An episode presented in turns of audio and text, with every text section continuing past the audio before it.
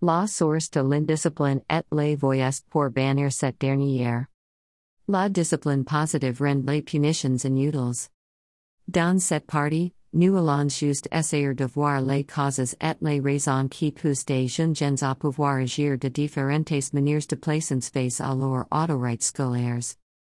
Comme nous l'avons toujours vu dans de ces milieux, peu importe la façon dont les enseignants transmettent leur matière, certains élèves parviennent à les mettre en pratique et d'autres font semblant d'engober, pourtant ils s'en tapent. Pour arriver à ces faire, nous cherchons à savoir la source de cette dernière, et qu'à cela n'y tienne, nous avons eu à prendre certaines idées de nos élèves, faire l'analyse et en les racines. Les faits d'indiscipline. L'indiscipline en classe. Après plusieurs moments d'analyse et d'étude sur ces faits, les séances d'investigations et de renseignement auprès des élèves, nous avons vu les raisons énumérées ci-dessous sont à la fondation de l'indiscipline dans le monde d'apprentissage, surtout à l'école. A. Usage de la drogue, ceci est un facteur qui prend en considération toutes les causes de l'indiscipline dans le milieu scolaire. C'est qui est même à la base de la chute d'un grand nombre de jeunes, surtout les mineurs. B. Mauvaise transmission de la matière, il arrive de fois que l'élève se retrouve face à une circonstance où ils doivent exprimer ce qui le tiennent beaucoup à cœur, mais l'enseignement ne leur donne pas cette occasion de s'ouvrir. C'est la source des murmures au niveau de la classe, et qui impose le non-respect des élèves envers les enseignants.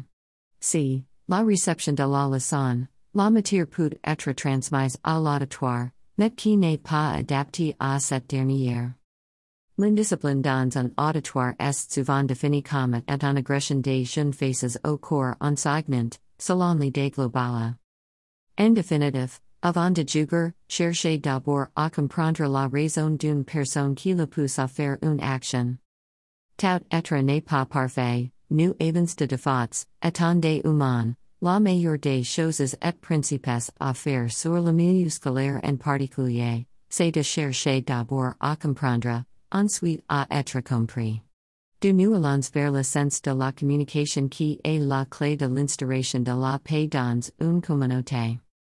Greater than pour les universitaires, l'indiscipline est définie de plusieurs manières, mais dans ces mondes, elle est considérée comme étant un plongé dans la distraction.